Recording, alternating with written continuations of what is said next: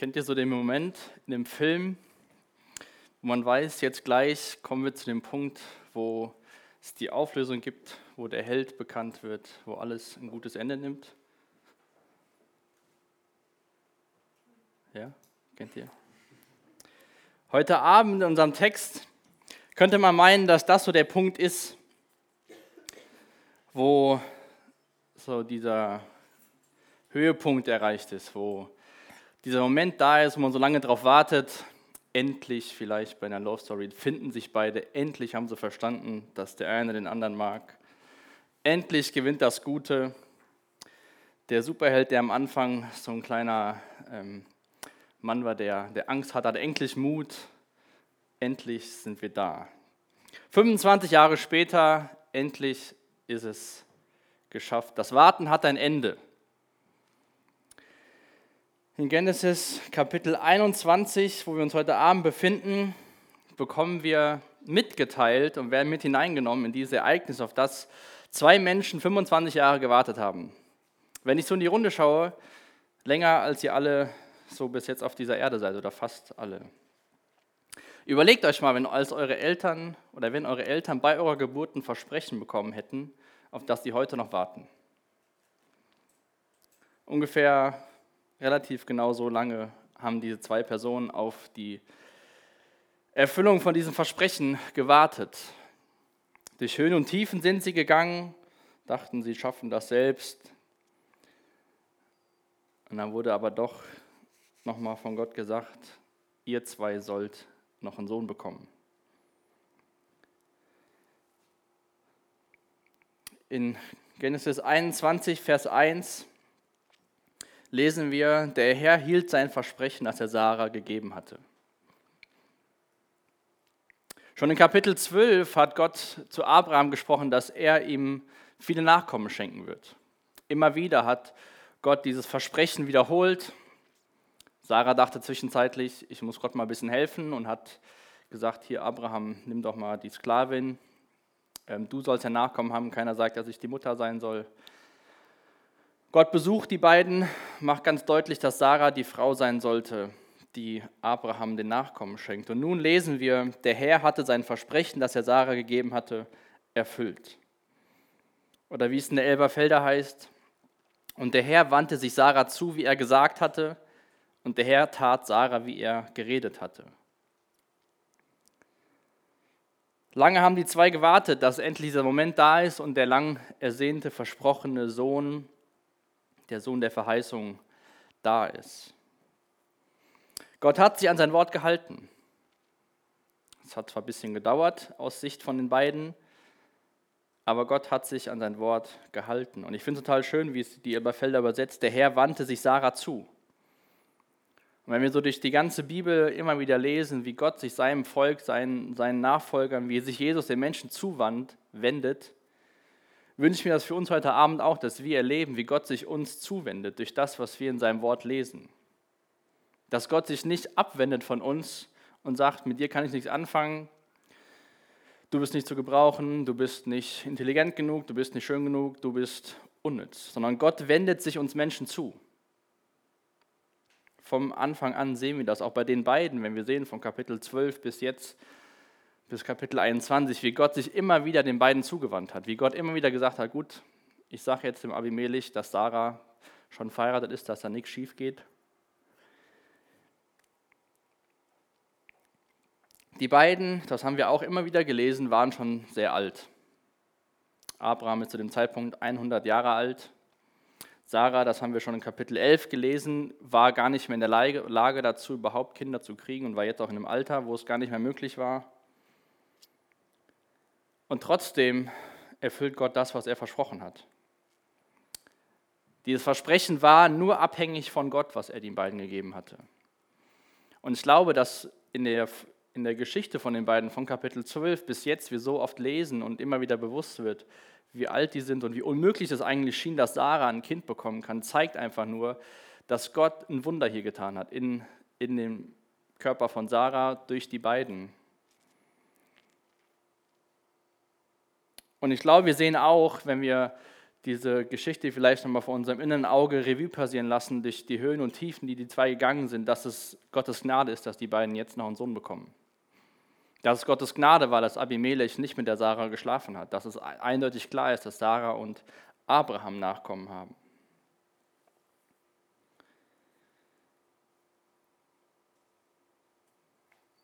Es gibt Versprechen in der Bibel, wo auch wir so einen Teil zu erfüllen haben.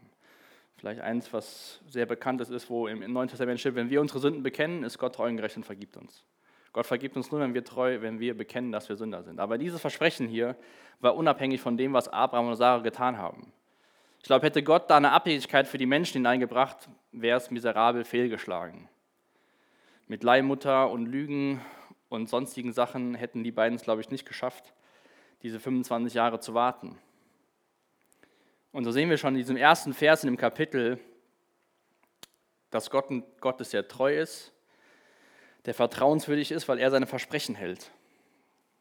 Und diese ganzen Umstände, die zwei, ihr Alter, die, ähm, wie sagt man denn, die biologischen Zustände der, des Körpers von Sarah zeigen nur dahin, dass es ein Wunder war, was Gott getan hat. Und dieser Sohn, der versprochen war, der verheißen war, wo der Name vorher schon feststand, der wirft so einen Schatten auf einen versprochenen Sohn, den wir immer wieder, über den wir immer wieder nachdenken, den wir eben Lieder gesungen haben und um den es eigentlich in der ganzen Bibel geht. Es geht nicht um einzelne Geschichten, sondern ich wünsche mir, dass wir auch durch diese Reise, durch die ersten fünf Bücher der Bibel erkennen, dass es eine fortlaufende Geschichte ist, wo es im Endeffekt um Jesus geht. Und so wirft Isaak schon so einen Schatten auf den versprochenen Sohn, den wir im Neuen Testament sehen von Jesus Christus. Beide Söhne wurden verheißen und versprochen von Gott. Beide Schwangerschaften waren Wunder. Auf der einen Seite war es Maria durch den Heiligen Geist, als Jungfrau bringt sie ein Kind zur Welt. Auf der anderen Seite war es Sarah, für die es unmöglich war, ein Kind zu bekommen, die dann schwanger wurde. Auf beide Söhne musste gewartet werden. Es brauchte Geduld, bis die Zeit gekommen war. Auch das lesen wir in, jetzt hier gleich im Vers 2, aber auch in Galater Kapitel 4, dass Gott zur bestimmten Zeit diese Söhne auf die Welt gebracht hat.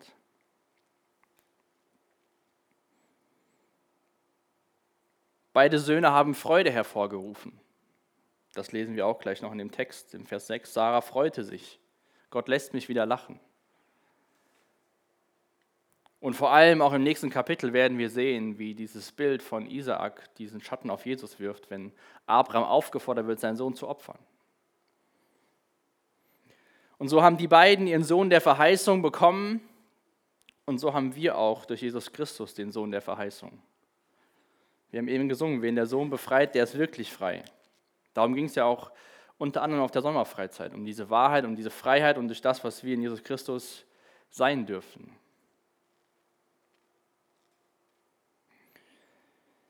Ich lese mal weiter in Vers 2, bekommen wir kurz einen Einblick in die Geburt und die ersten Jahre von Isaak, von Vers 2 bis Vers 8.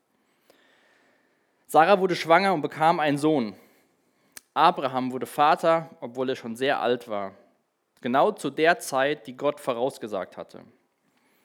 Abraham nannte seinen Sohn, den ihm Sarah geboren hatte, Isaak. Acht Tage nach der Geburt beschnitt Abraham Isaak, wie es Gott angeordnet hatte. Abraham war 100 Jahre alt, als sein Sohn Isaak geboren wurde. Und Sarah freute sich, Gott lässt mich wieder lachen. Alle, die dies hören, werden mit mir lachen. Denn wer hätte sich träumen lassen, dass ich noch Kinder stille? Und doch habe ich Abraham in seinem hohen Alter einen Sohn geboren. Isaak wuchs heran und brauchte schließlich nicht mehr gestillt zu werden. Aus diesem Anlass veranstaltete Abraham ein großes Fest. Den Namen Isaak hatte Gott schon vorher gesagt, dass den Sohn gebären wird und der Name Isaak sein soll. Und der Name bedeutet, er lacht. Und wir lesen davon, dass einmal Sarah ihr sagt, Gott lässt mich wieder lachen im Vers 6. Aber vielleicht erinnert ihr euch auch daran, als Gott die zwei besuchte, wo sie beim Zelt waren und Sarah im Zelt stand und lachte, dass sie Gott das nicht mehr zutraut, dass sie noch ein Kind zur Welt bringen sollte. Dieses Lachen hier in Vers 6 ist kein höhnisches Lachen mehr, wie von wegen, haha, das funktioniert sowieso eh nicht, sondern sie freut sich. Aber der Name spiegelt beides wieder irgendwie. Isaak bedeutet, er lacht.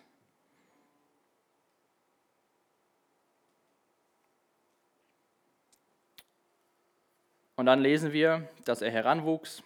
Abraham hatte genau das gemacht, was Gott ihm auch gesagt hatte mit dem Bund, hat ihn beschneiden lassen. Wann, dann lesen wir in Vers 8, dass Isaac nicht mehr gestillt werden wurde, musste und dann wurde ein Fest gefeiert. Das war ungefähr damals mit drei Jahren. Bis zum dritten Lebensjahr wurden die Kinder gestillt und danach wurde ein Fest veranstaltet. Und dann können wir sehen, wie die beiden oder wie die drei mit der Hagar und dem Ismael glücklich lebten im Land der Philister, eine große Familiensippe auf, aufbauten und alle waren happy. Abraham hatte viel Geld, viele Herden. Nicht so ganz, wenn ihr weiterschaut in Vers 9. Die Geschichte geht ein bisschen anders weiter. Es kommt mal wieder zum Streit innerhalb der Familie. Und wenn wir uns mal so das Ganze vor Augen führen, eigentlich auch logisch, oder? Gott verspricht Nachkommen, Gott verspricht einen Sohn. Und dann sagt Sarah hier, ich habe eine Idee, Abraham, nimm mal die Sklavin, die wird dafür sorgen, dass du einen Sohn bekommst. Und dann auf einmal ist dann doch der verheißene Sohn da. Es gab schon mal Streit zwischen Hagar und Sarah. Und nun lesen wir in Vers 9, Sarah aber beobachtete, wie Ismael, der Sohn von Abraham und ihrer ägyptischen Sklavin Hagar, sich über Isaak lustig machte. Wahrscheinlich hat dieser oder hat Ismael sich auch gefragt, was jetzt so passiert. Ich meine, der war, hm, ich meine, zwischen 13 und 17 Jahre alt zu dem Zeitpunkt. Und er sieht, da gibt es einen neuen, neuen Jungen, dieser Sohn, der verheißen war, und macht sich lustig über ihn. Sarah beobachtet das und dann, schaut man in Vers 10, geht Sarah zu Abraham und gibt ihm einen Vorschlag. Auch sehr bekannt dieser Vorschlag von Sarah. Jagt diese Sklavin und ihren Sohn fort. Das hatten wir schon mal gehört, dass Sarah gesagt hat, Abraham, schick sie weg. Ich will nicht, dass mein Sohn Isaak mit ihm unser Erbe teilen muss. Könnte man sich auch denken, selbst schuld, du hast das ganze andere eingefädelt, dass überhaupt Ismael erst gibt. Aber so ist es schon mal bei uns Menschen. Ne? Wir treffen Entscheidungen und dann sind wir irgendwie ärgerlich und denken, alle sind schuld außer wir. Dabei hat sie selbst diesen schlauen Vorschlag gegeben mit der Hagar. In Vers 11, das gefiel Abraham gar nicht, denn Ismael war schließlich auch sein Sohn. Gott aber sprach zu Abraham, ärgere dich nicht wegen des Jungen und deiner Sklavin. Tu alles, was Sarah verlangt, denn nur die Nachkommen Isaaks sollen als deine Nachkommen bezeichnet werden. Doch ich werde auch Ismaels Nachkommen ein Volk machen, weil auch er dein Sohn ist. Es gibt ja ein paar Ehefrauen unter uns, wahrscheinlich würden sie sich wünschen, dass Gott so klar zu ihrem Ehemann spricht, wo er dann sagt, ärgere dich nicht, tu alles, was deine Frau sagt. Naja, ist nicht immer so, ne? Aber dieser Konflikt, der war ja eigentlich klar, dass es passieren muss. Und Abraham lesen wir davon, dass es ihm überhaupt nicht gefallen hat, dass dieser Streit oder dieses Ärgern stattgefunden hat. Sarah wollte unbedingt, dass jetzt auch der verheißene Sohn das Erbe bekommt und es nicht mit dem, dem Sohn von der Sklavin teilen muss. Aber wir müssen auch erkennen, dass dieser Konflikt oder dieses Lustigmachen von Ismael herkommt. Ismael macht sich lustig über Isaak. Und hier möchte ich jetzt mal einen Ausflug machen ins Neue Testament in Galater Kapitel 4. Da könnt ihr gerne schon eure Bibeln aufschlagen. Dann werden wir uns ein bisschen in dem Kapitel äh, aufhalten. Galater 4 ab Vers 21.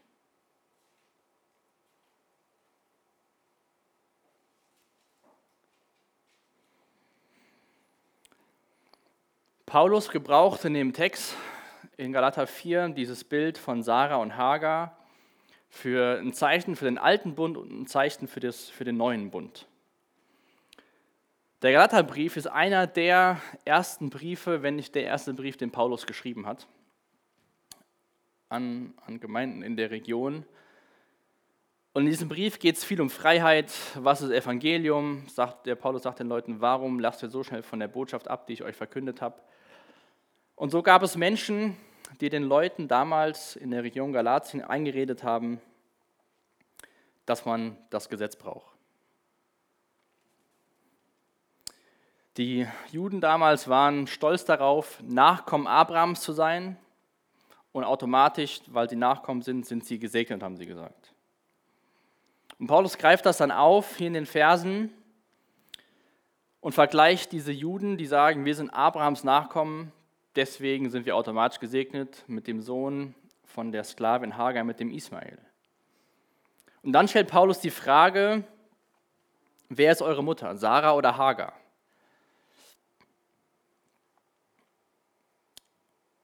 Ich lese mal den Vers 21 vor. Ihr wollt euch also dem Gesetz des Mose unterstellen. Ich frage euch, hört ihr nicht, was eben dieses Gesetz sagt? Diese Juden waren stolz aufs Gesetz und die haben gedacht, das Gesetz ist alles, was wir brauchen. Paulus schreibt in dem Brief in dem, viel über das Thema Freiheit. Und dann sagt er, hört ihr nicht, was eben dieses Gesetz sagt. Das Gesetz für die Juden damals waren die fünf Bücher Mose. Also war die Geschichte, die wir eben gelesen haben aus Genesis 21, Teil von dem Gesetz. Und Paulus geht auf die Geschichte, die wir eben gelesen haben und in der wir uns befinden, ein, indem er dieses, diesen Vergleich stellt mit Ismael und Isaak. Das eine ist der Sohn der Sklaverei, das andere ist der Sohn der Freiheit. Und das Thema, irgendwie verfolgt mich das so die letzten Wochen.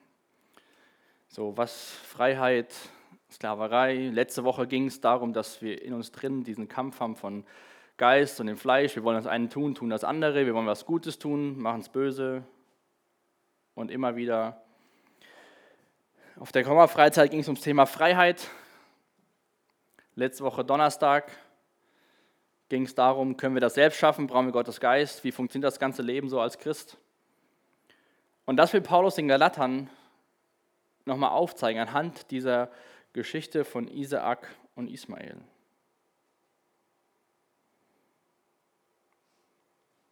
Heute der Tag war bisschen ab bis 15 Uhr sehr entspannt. Auf einmal wurde er sehr turbulent. Einige von euch haben ja mitbekommen, dass eigentlich heute Abend äh, ein Gast hier wäre. Der hat mich dann am Viertel nach drei angerufen und hat gesagt, hm, geht nicht. Gut, habe ich dann gedacht, oder auch nicht. Ähm, was machen wir heute Abend so?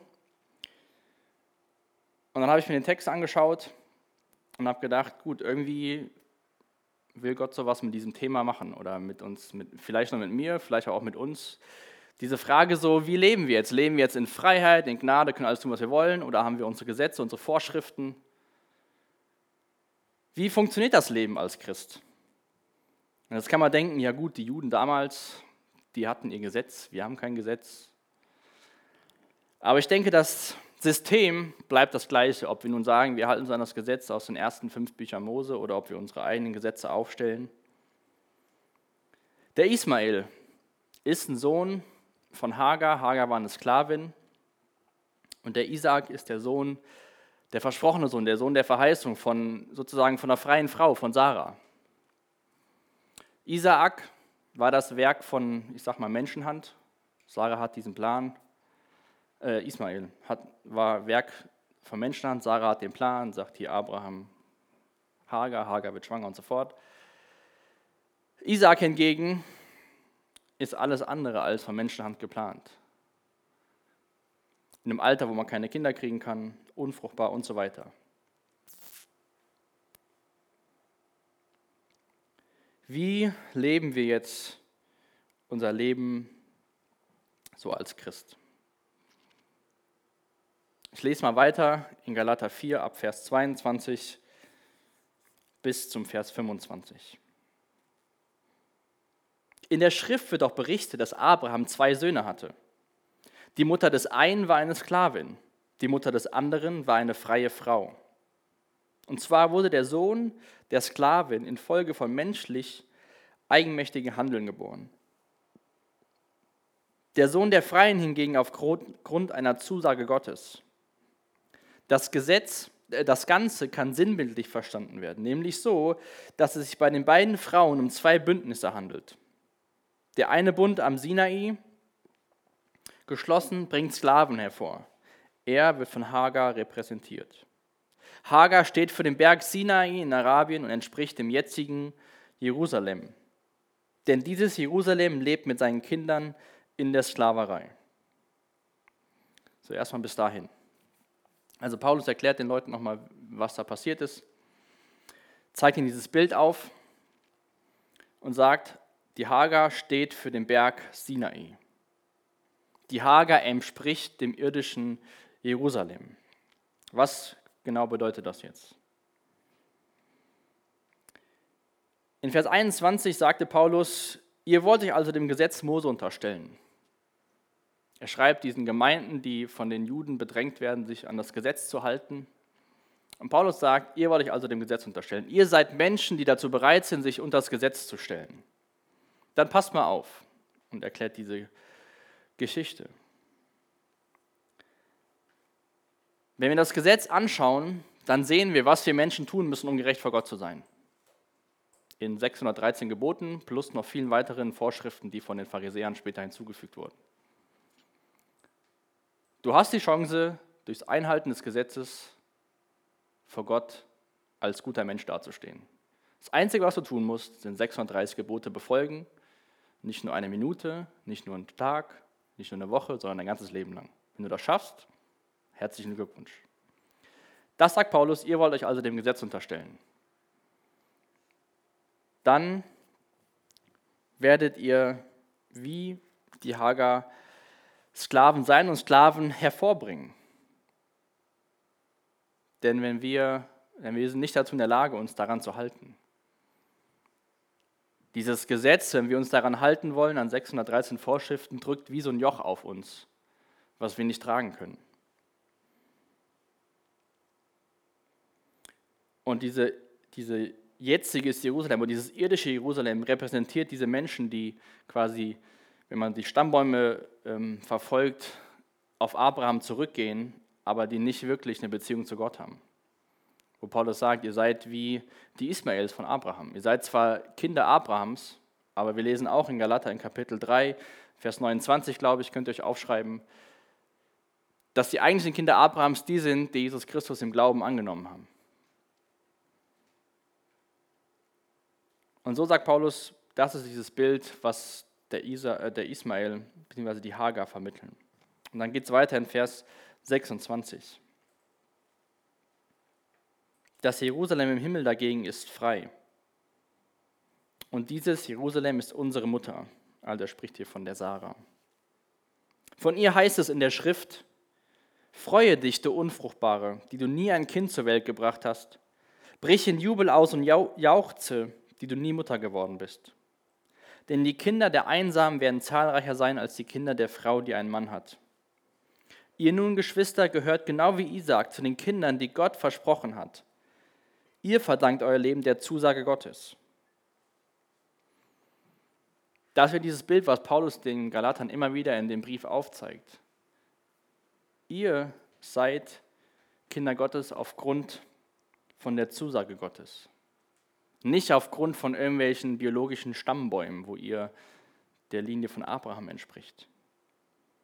Isaak wurde geboren aufgrund von der, vom Versprechen von der Erfüllung von Gottes Zusagen. Isaak steht für Menschen, die an Jesus Christus glauben, an den Sohn der Verheißung. Genau, ja, Galater 3, Vers 29. Wenn ihr aber zu Christus gehört, seid ihr auch Nachkommen Abrahams und seid damit entsprechend der Zusage, die ihm Gott gegeben hat, Abrahams rechtmäßige Erben.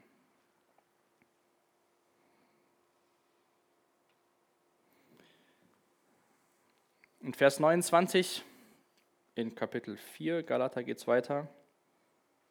Und genau wie damals der Sohn, der infolge von menschlich eigenmächtigem Handeln geboren wurde, den Sohn verfolgte, der durch das Wirken von Gottes Geist zur Welt kam, Genauso ist es auch noch heute.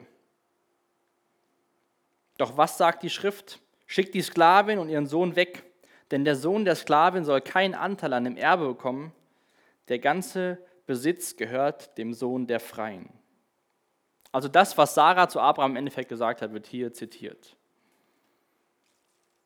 Paulus benutzt keine schön umschreibende Worte oder so, er nimmt ganz klar und einfach die Worte, schick die Sklavin und ihren Sohn weg, schick das Gesetzliche weg. All das, liebe Geschwister, zeigt, dass wir nicht Kinder der Sklaven sind, sondern Kinder der Freien. Also im Endeffekt sagt Paulus, damit man in Freiheit leben kann, muss das Gesetz weichen. Schickt das Gesetz weg, wenn wir in der Bildsprache von Paulus bleiben, sonst kannst du nicht in der Freiheit leben.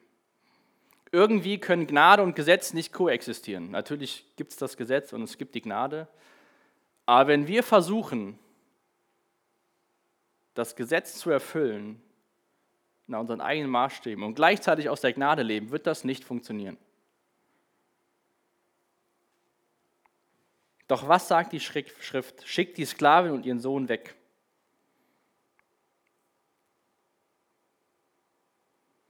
Und dieses Prinzip müssen wir das Gesetz befolgen, damit wir frei werden. Haben wir durch Gottes Gnade Freiheit und endlich viel zu tun? Diese Frage, die werden wir nicht heute Abend zum letzten Mal hören, das war ein Thema, ich habe es eben gesagt, das war einer der ersten Briefe von Paulus. Das heißt, schon ganz am Anfang von den Gemeinden war das Frage, Gesetz, Gnade, Gnade, Gesetz, Freiheit, Sklaverei. In der Apostelgeschichte lesen wir auch schon davon, Apostelgeschichte 15, da geht es auch um diese Frage. Freiheit und Gnade oder Sklaverei und Gesetz. Wie müssen wir jetzt oder wie sollen wir nun leben? Ich persönlich bin Mensch, der mag Regeln und Gesetze.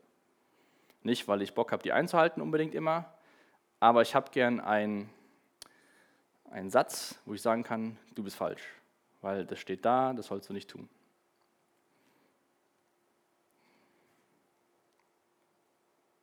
Und ich glaube, wir heutzutage, wir als Gruppe, als Jugend, wir als Gemeinde, aber auch jeder persönlich, macht sich durch das Evangelium eigene Gesetze.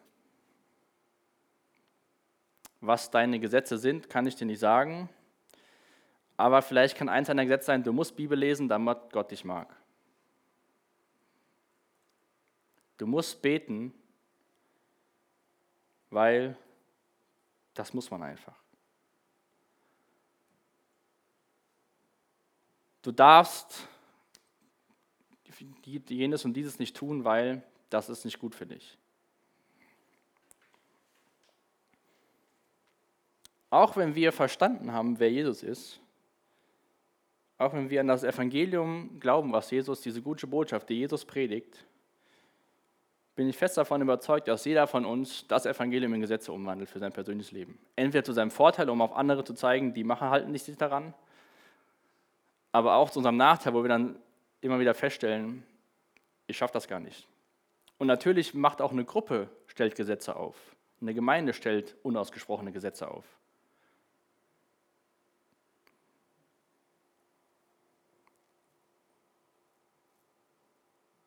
Und diese Frage nach der Freiheit, was bedeutet es, in Freiheit zu leben, ist eine sehr gute Frage und ich komme immer wieder zu dem Punkt zurück, dass es beim Christen nicht darum geht, primär die Bibel auswendig zu lernen und zu wissen, was drinsteht und welche Sachen man tun lassen soll, sondern es darum geht, Jesus kennenzulernen. Und natürlich gibt es Dinge, die nicht gut für uns sind. Aber dann sollten wir so leben, nicht weil das Gesetz das sagt, sondern weil wir durch die Beziehung zu Jesus davon überzeugt sind, dass es nicht gut für uns ist. Keine Ahnung, zu viel Alkohol zu trinken, zu viel vorm, vorm Handy zu sitzen, zu viel, keine Ahnung was, sondern anstelle vielleicht auch mal Bibel lesen und zu beten. Das sind ja keine schlechten Sachen. Aber wir Menschen, glaube ich, oder vielleicht bin ich noch nicht nur so ein Mensch, sind immer in der Gefahr, Gesetze zu machen, damit wir uns selbst rechtfertigen können. Das Gesetz, ich lese jeden Tag Bibel, also schuldet mir Gott was. Ich lese jeden Tag Bibel, deswegen bin ich ein guter Mensch. Ich bete häufig, also kann Gott mich segnen. Diese Gesetze bringen uns keine Freiheit. Die bringen uns nicht zu Jesus, sondern die bringen uns weg von Jesus und hin zu uns, weil wir dann denken, wir haben das geschafft, deswegen muss Gott. Stellt euch mal vor, Abraham und Sarah hätten gesagt, Gott, wir haben es jetzt zwar nicht geschafft, aber trotzdem musst du jetzt. Diese Geschichte von Isaak, von der Geburt, kommt nach dem Versagen von Abraham, wo er gelogen hat, dass Sarah seine Frau ist, sondern dass er gesagt hat, Sarah ist meine Schwester. Und trotzdem schenkt Gott ihm diesen Sohn. Wenn wir uns unsere Gesetze aufstellen und dann vor Gott treten und sagen, hier, das haben wir alles geschafft, dann werden wir nicht so weit kommen. Und das ist das Schöne und das Spannende, glaube ich, beim Christsein, dass es zwar gegen dieses menschliche, wir brauchen Regeln, ja, aber alle wollen ja irgendwie Freiheit heutzutage, die wir aber als Christen erleben dürfen, Jesus Christus. Aber die Grundlage von allem ist immer wieder die Beziehung zu Jesus. Und daraus leben wir. Wenn wir dann anfangen, wie die Galater uns wieder irgendwelche Gesetze machen, dann haben wir es falsch verstanden. Ich glaube, relativ am Anfang vom Galaterbrief schreibt Paulus sinngemäß in meinen Worten, wir könnt ihr nur so doof sein und das Evangelium fallen lassen und euch wieder diesen Dingen zuwenden.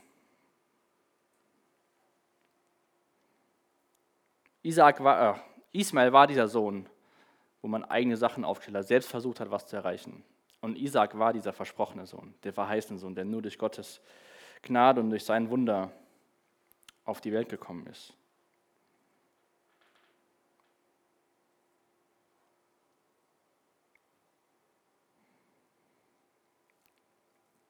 Gehen wir mal zurück, ganz am Anfang der Bibel, Kapitel 21, und schauen, wie die Geschichte von denen weitergeht.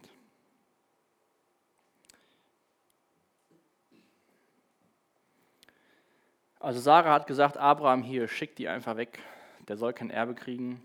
Abraham hat das nicht gefallen, Gott spricht zu ihm.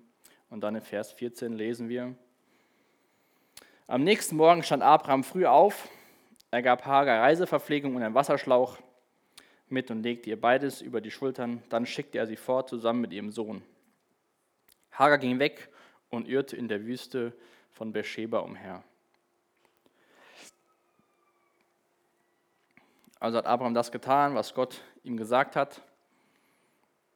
Und auch hier, wenn wir uns nochmal vor Augen führen, dass von Ismael die ganzen Araber abstammen und wir in den Nachrichten auch heute noch sehen, diesen Konflikt zwischen dem Volk Israel und den Arabern, finde ich sehr erstaunlich, wie Gott wieder dieser Sklavin und ihrem Sohn in der Wüste begegnet. Die zwei oder die Mutter denkt, sie haben kein Wasser mehr, sie werden sterben und ist am Weinen. In Vers 17 lesen wir dann, aber Gott hörte Schrei, das Schreien des Junges. Und der Engel Gottes rief Hagar vom Himmel aus zu, Hagar, was ist mit dir? Hab keine Angst. Gott hat das Weinen deines Sohnes gehört. Vers 19, da öffnete Gott Hagar die Augen. Anfang von Vers 20, Gott war mit dem Jungen. Ich weiß nicht, ob deine, deine christliche Brille dir vielleicht schon mal hier und da ähm, im Unterbewusstsein irgendwie was sagen will, dass Gott die Araber nicht mag, weil die haben ja was gegen Israel. Aber ich glaube, wir sehen hier, dass Gott jeden Menschen liebt. Gott lässt die zwei nicht in der Wüste verhungern.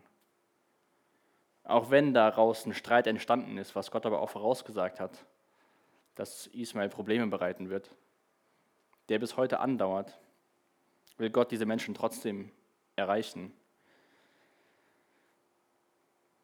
und sie nicht in der Wüste vertrinken lassen. Gottes Liebe ist nicht exklusiv für uns im Westen oder für die Israeliten, was die damals dachten. Die Israeliten dachten nach Gott und seine Gnade ist für uns und nicht für die Heiden. Vielleicht sitzen wir heute Abend hier und denken an Gott und seine Gnade, das ist für uns, aber nicht für die und die. Jesus ist gekommen, um jeden Menschen zu retten, um jedem Menschen diese Freiheit zu geben und nicht unter irgendwelchen Gesetzen zu hängen und vor allem schon gar nicht, um weg von Gott zu sein.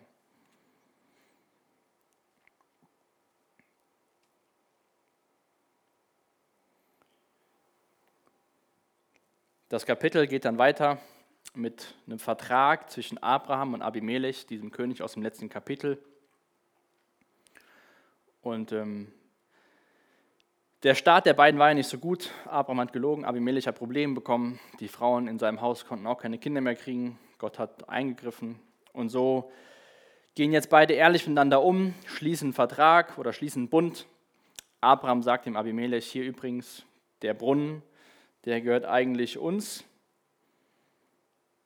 Und an diesem Ort schließen die beiden diesen Bund, vereinbaren, dass der Brunnen zu Abraham gehört.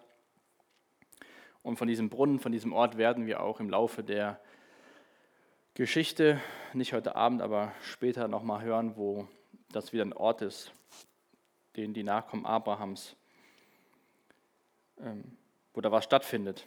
Aber ich möchte nur noch zwei Sachen herausgreifen aus dem letzten Teil des Kapitels. Einmal in Vers 22, wo diese Begegnung beginnt mit Abimelech und Abraham. Da sagt Abimelech zu Abraham, Gott ist bei dir in allem, was du tust. Finde ich erstaunlich, dass dieser König das schon festgestellt hat. Was würden deine Freunde über dein Leben sagen, wenn sie dir begegnen oder dich sehen? Nicht irgendwelche fremden Menschen, mit denen du Kontakt hast, die vielleicht auch Jesus nicht kennen. Würden die auch sagen, Gott ist bei dir in allem, was du tust. Und schaut euch das Leben von dem Abraham an, das war alles andere als perfekt. Wir müssen nicht ein perfektes Leben auf den Tisch legen, damit andere Leute erkennen, wer die Quelle von dem ist, warum wir Dinge tun, warum uns vielleicht auch Dinge gelingen. Das Wichtige ist nur, glaube ich, dass wir den Menschen aufzeigen, dass es nicht an uns liegt, sondern an Gott liegt. Selbst wenn Leute fragen, hey, warum passiert das bei dir und so, warum schmeißt es nicht auf der Bahn, warum? Dass wir nicht sagen, ja, weil ich habe ähm, das gut gemacht, ich habe das gut verstanden, sondern dass wir sagen, hey, wir haben Gott an unserer Seite. Abimelech hat das erkannt. Gott ist bei dir in allem, was du tust. Dann kommt diese Unterhaltung und dann in Vers 33 lesen wir, Abraham aber pflanzte in Beersheba eine Tamariske und betete Gott, betete dort den Herrn, den ewigen Gott an.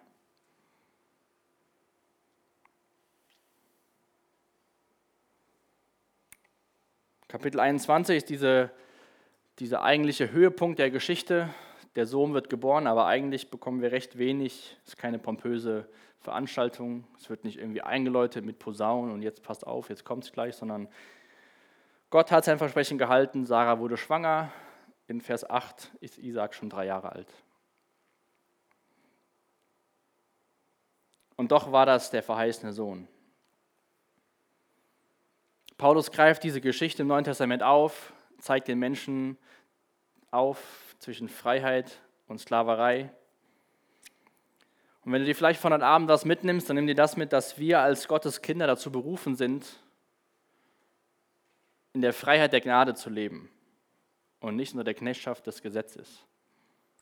Aber wir leider uns immer wieder persönlich, als Gruppe, als Gemeinde, auch als Gesellschaft uns Gesetze auflegen. Lasst uns lernen, was es bedeutet, in dieser Berufung, in der Freiheit zu leben, was es wirklich bedeutet. Nur dazu brauchen wir diese Beziehung zu Jesus, damit er uns das deutlich machen kann, was es bedeutet. Und dann lasst uns, was Abraham hier tut, den Herrn, den ewigen Gott anbeten. Ich denke, das sollte unsere natürliche Reaktion sein auf das, wenn wir immer wieder uns darüber Gedanken machen und Stück für Stück verstehen, was wir wirklich geschenkt bekommen in Jesus. Dass es keine kein Buch ist, was wir in der Hand halten oder keine App, die wir aufschlagen, wo wir gucken müssen, wie wir uns verhalten müssen, sondern dass es ein Buch ist oder eine App ist, die wir aufschlagen, wo wir eine Person kennenlernen. Und die Person will uns Freiheit schenken. Und der Teufel versucht uns immer wieder Gesetze aufzuzwingen. spät noch mit uns. Vater, so wollen wir dir Danke sagen für oder dich anbeten für dein Wesen, dass du treu bist, dass du diese Versprechen, die du gibst, dass du sie erfüllst. Danke, dass wir mit hineingenommen werden in deine Geschichte, wie du Geschichte mit den Menschen schreibst, wie du Menschen gebrauchst, die alles andere als immer alles richtig machen. Und ich bitte dich, dass wir wirklich verstehen, was es bedeutet, in Freiheit, in Gnade zu leben. Nicht unter dem Gesetz, was wie so ein Joch auf uns liegt. Ich bitte dich, dass wir immer wieder verstehen, dass es um eine Beziehung mit dir geht. So will ich dich bitten für jeden, der heute Abend hier ist, dass du jetzt auch in der Zeit des Lobpreises durch deinen Geist hier wirkst, dass du vielleicht einzelne Dinge Menschen bewusst machst, wo sie sich selbst Gesetze aufgebaut haben, dass du uns als, als Jugend zeigst, wo wir ungeschriebene Gesetze haben, die gar nicht gut für uns sind. Lass uns erkennen, wer du bist und wie wir in Freiheit mit dir unser Leben leben können. Amen.